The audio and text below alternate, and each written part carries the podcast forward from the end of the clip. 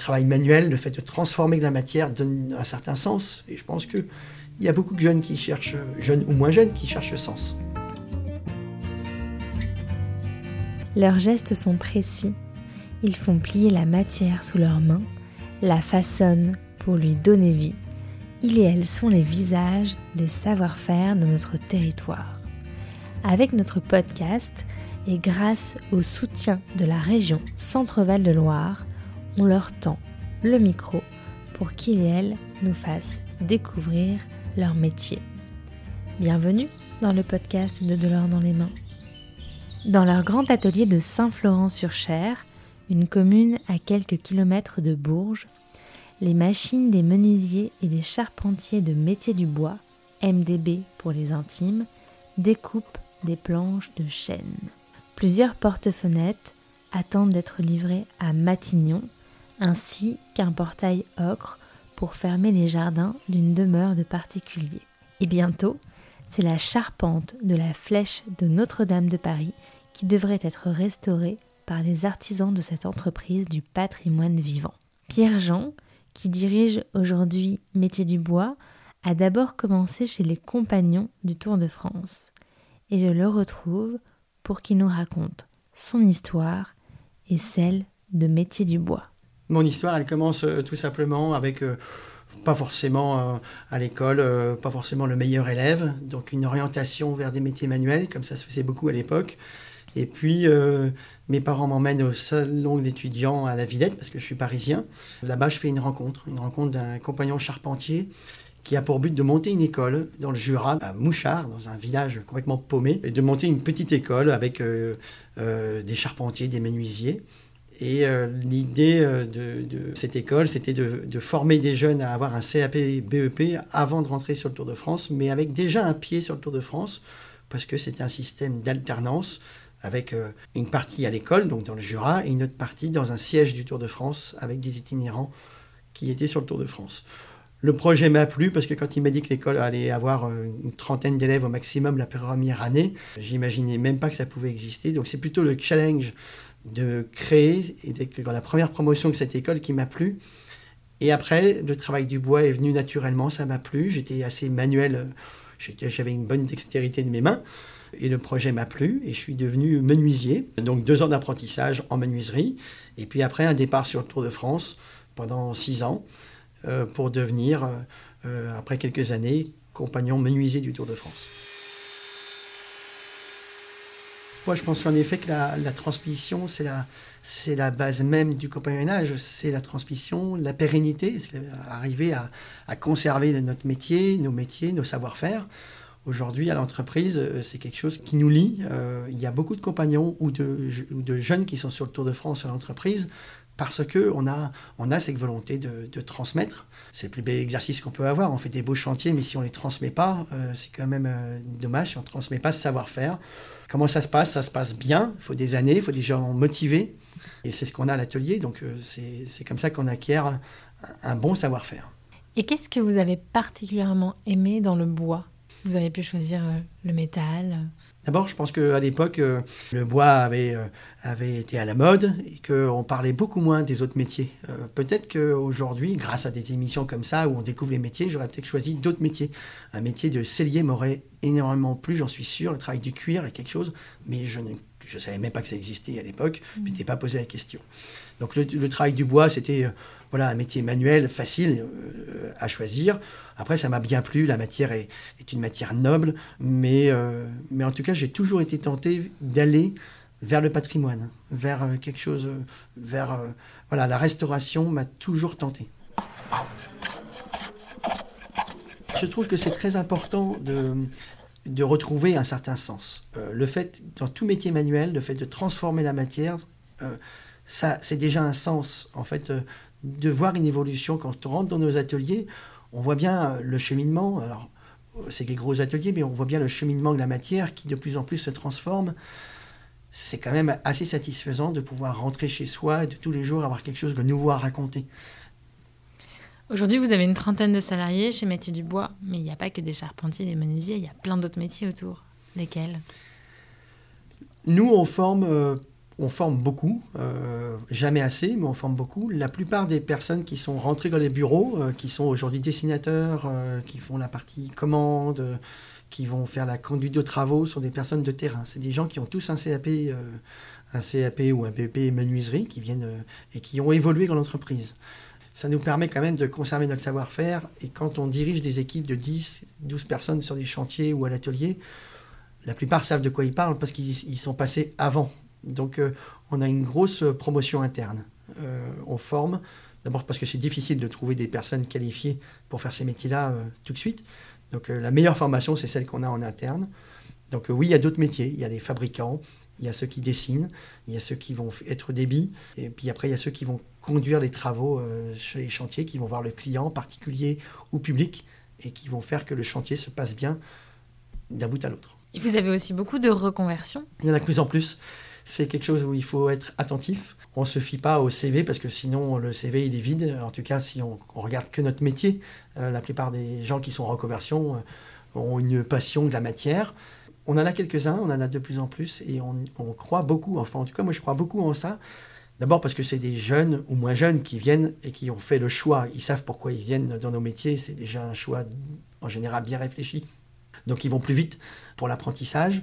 Ils sont beaucoup plus à l'écoute. Après, de temps en temps, il y a des, il y a des ratés, hein. mais, euh, mais on a quelques-uns ici qui sont en reconversion professionnelle, des infographistes, euh, des personnes qui étaient euh, dans la banque, voilà, secrétaire de direction qui rentrent en apprentissage l'année prochaine. Voilà, des personnes de tout horizon. Il y en a de plus en plus? Oui, je pense qu'il y en a de plus en plus. Vu qu'on a gros problème de recrutement, comme beaucoup de monde, pense que la reconversion professionnelle est peut-être, en tout cas c'est une des solutions euh, sur lesquelles il ne faut surtout pas fermer les yeux.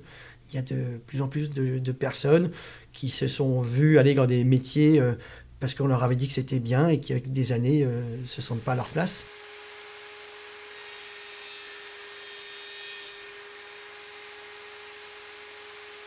Les bois viennent de forêts privées pour la plupart, c'est le territoire français. Je crois que c'est 80% du territoire des forêts françaises sont privées. Bon, ça, c'est notre partie, on s'en occupe pas. Nous, on achète le bois, il est déjà en Syrie. La provenance, elle est importante de savoir de quelle région ça vient, parce que souvent, ils sont euh, labellisés PEFC. Donc, c'est une provenance euh, écologique, euh, durable, environnementale. voilà, il n'y a pas eu beaucoup de kilomètres ou pas eu des milliers de kilomètres pour venir chez nous. Et ça, c'est important pour nous. On pense à quoi? Quand on fait avec ses mains On pense souvent à ce que va penser le client, je pense qu'on pense au résultat, on a envie, euh, on de satisfaire, on a envie de plaire. Ce qui est agréable dans nos métiers, je trouve, c'est que euh, souvent on fait des travaux extérieurs ou intérieurs et que quand le client est satisfait et qu'on peut, on a l'occasion de repasser devant nos chantiers, c'est quand même assez agréable. Et, euh, c'est une exposition permanente finalement. Oui, c'est une exposition permanente, même si on voit les charpentes, la menuiserie, nos fenêtres qu'on pose à des, certains endroits, il y a un côté magique. Alors encore, encore plus parce qu'on travaille dans le patrimoine et souvent c'est des marchés publics, des lieux publics, donc on a l'occasion d'aller retourner voir ce qu'on a fabriqué. Après, la satisfaction d'une transformation de matière, ça je pense que dans beaucoup de métiers où on part d'une matière brute et on la transforme en un ouvrage complexe, il y a une certaine satisfaction. Et pour vous, c'est quoi un bon charpentier? Un bon charpentier, c'est quelqu'un qui sait s'adapter euh, aux bâtiments existants. Nous, on travaille principalement en restauration. Je pense qu'il faut, être, euh, faut avoir beaucoup d'humilité par rapport à ce qui existe, par rapport aux bâtiments qui existent déjà. Quand on intervient sur des chantiers, c'est principalement en restauration. Donc, euh, il y a des personnes qui ont travaillé il y a 400, 500 ans avant nous. Donc déjà, si ça a tenu jusque-là, c'est qu'il faut avoir un peu d'humilité, même si souvent, quand on arrive, elles sont cassées, ces charpentes, ou mal entretenues. Qu'est-ce que c'est qu'un bon charpentier? Ben, Je pense qu'un bon charpentier, c'est quelqu'un qui, qui est à l'écoute euh, du chantier, des, autres personnes qui sont passées avant lui. Pareil pour la menuiserie. Euh, je pense que nos métiers font... Euh, on est, nous, on ne crée pas beaucoup. en patrimoine, on, on, refait ce que nos anciens ont fait. On pérennise des ouvrages, des savoir-faire. Et donc, oui, de temps en temps, nos techniques ont changé il faut s'adapter à ce qui a déjà été fait, et c'est ça la, grosse complexité de notre métier. Mais c'est ce qui fait la richesse, parce qu'il n'y a pas un chantier pareil. Quand on a un chantier, on commence déjà par faire un état sanitaire, c'est-à-dire qu'on va regarder ce qui tient, ce qui ne tient pas, ce qui est pourri, ce qui n'est pas pourri, et on va toujours essayer de conserver un maximum de matière. Le but du jeu, c'est de ne pas changer toute la charpente, c'est d'en conserver un maximum. C'est la même chose en menuiserie d'ailleurs, puisqu'on fait aussi la restauration de menuiserie ancienne. Après, on va faire un état sanitaire qui va être validé par euh, l'architecte. Et après, on va choisir nos bois, euh, faire les découpes, faire les plans pour les tailler à l'identique de l'existant. La différence entre du neuf et de la restauration, c'est qu'on travaille sur un édifice qui est déjà existant, avec des contraintes, des forces qui s'exercent sur des pièces de bois qu'on enlève. Donc il y a beaucoup d'étaiements. Il euh, faut étayer la partie charpente pour pas que ça s'écroule. Parce qu'en effet, c'est qu'un un gros, jeu d'assemblage. Et quand on enlève des pièces de bois, forcément, il y a quelque chose qui manque. Donc il faut compenser ces efforts par des étaiements, souvent provisoires, qui vont nous permettre de travailler, de changer les pièces de bois, de faire des entures, les, enlever les parties malsaines, les assembler par des assemblages traditionnels, comme les traits de Jupiter et des choses comme ça. Et après, on va restaurer la charpente. Mais on va changer très peu de bois sur l'ensemble du chantier, en général. Mmh. La menuiserie est un métier qui est mécanisé depuis le début du XXe siècle, parce que les fenêtres, les portes, les boiseries sont des ouvrages de précision. Et donc, on travaille euh, au millimètre, voire au dixième de millimètre. Donc on a besoin d'outils qui, des toupies, des choses comme ça, des, outils tranchants. Ça fait bien longtemps qu'on ne travaille plus avec ce qu'on appelait des bouvets, des varlopes. Ces outils-là ne servent, en tout cas dans notre métier de menuiserie, on les utilise euh, plus beaucoup. Après, il y a beaucoup de reprises à la main. On a, euh, voilà, le travail du menuisier est, un travail derrière des machines, outils. Euh, il y a un peu de travail à la main. Après, les plans, aujourd'hui, oui, on les fait de plus en plus via des logiciels de dessin, comme euh, AutoCAD euh, ou CADWork, qui sont des logiciels en 3D ou 2D, euh, qui nous permettent d'avoir une précision et puis surtout un, enregistrement, une bibliothèque qui se crée au fur et à mesure qu'on dessine. C'est ça qui fait l'intérêt du dessin numérique. Le métier de menuisier ou de charpentier sont des métiers manuels, assistés de plus en plus par des outils, parce que ce pas des métiers de forçat. Aujourd'hui, les entreprises font d'énormes efforts pour arriver à, diminuer la pénibilité. Il y a certaines choses qui sont lourdes à porter, donc euh, la pénibilité est, de plus en plus prise en compte dans nos ateliers. Euh, le bruit, aujourd'hui, euh, dans nos ateliers, il y a quand même beaucoup moins de bruit qu'avant, beaucoup moins de poussière qu'avant. Les, ports de charge lourde sont diminués par des, outils de manutention faits pour. Et je pense que, de plus en plus, notre métier, il est, revu au meilleur sens qui puisse exister, c'est-à-dire qu'on se concentre euh, sur euh, l'ouvrage. Je fais bien partie d'une génération où, euh, le travail manuel faisait partie d'une voie de garage. tu es nul à l'école, tu finiras avec un travail manuel. Et aujourd'hui, quand on voit la richesse de nos ateliers, l'ingénierie, en tout cas le savoir-faire qui, découle pour arriver à créer une menuiserie ou, ou, enfin, ou tous les ouvrages de menuiserie ou de charpente, oui, c'est quand, même, quand même très dommage de limiter ça à juste un travail manuel. Il y a beaucoup d'intelligence derrière, beaucoup d'humilité, beaucoup de partage. Il y a un savoir-faire de transmission entre les plus anciens, les plus jeunes. C'est quand même une énorme richesse. Il n'y a pas beaucoup d'entreprises où on peut se prétendre d'avoir de l'intergénérationnalité. C'est quand même très important. On a fait rentrer des machines. On a euh, des machines à commande numérique dans nos ateliers. Ça peut faire peur. Euh, de se dire oh là là, là c'est la machine qui fait tout. Euh, loin de là, la machine, elle est, euh, elle est là pour faire ce qu'on lui demande. On est sans cesse en train de créer des nouveaux programmes pour limiter des, menus travaux qui ne sont pas forcément les plus agréables. En menuiserie, il y a aussi beaucoup de choses qui sont répétitives. Le numérique est, arrivé dans nos ateliers, il ne faut pas en avoir peur. Ça demande de l'ingénierie et ça demande en effet des menuisiers qui ont aussi une tête pour réfléchir. Et ça, c'est important. Merci Pierre-Jean. Je vous en prie, merci. Voilà, c'est ici que s'arrête notre épisode. Pour se former à ces métiers, Pierre-Jean nous a parlé des compagnons du Tour de France. Les compagnons proposent des formations rémunérées au métier de la main dans toute la France dès la troisième, avec comme singularité une formation qui se poursuit ensuite par un Tour de France. Pendant plusieurs années, le jeune va acquérir de l'expérience en changeant de ville et d'entreprise une à deux fois par an et apprendre ainsi de nouvelles techniques. Merci beaucoup à Pierre-Jean pour son accueil au sein de Métier du Bois, à Malo pour le montage et à Oscar pour la musique. C'était un podcast de l'or dans les mains avec le soutien de la région Centre-Val de Loire.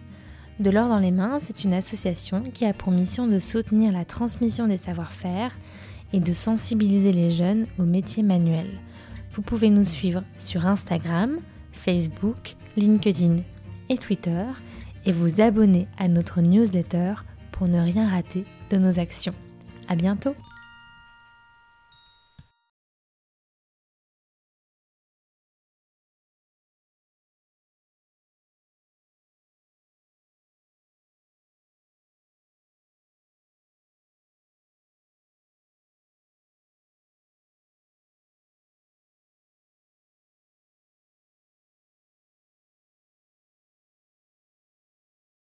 Merci beaucoup à Pierre-Jean pour son accueil.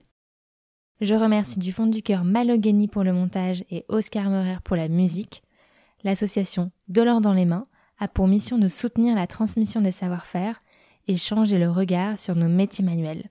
Vous pouvez nous suivre sur Instagram, sur Facebook et sur LinkedIn et sur notre site internet delordanslesmains.com. Vous pouvez également nous soutenir en devenant adhérent et vous abonner à notre newsletter pour ne rien rater de nos actions. À bientôt!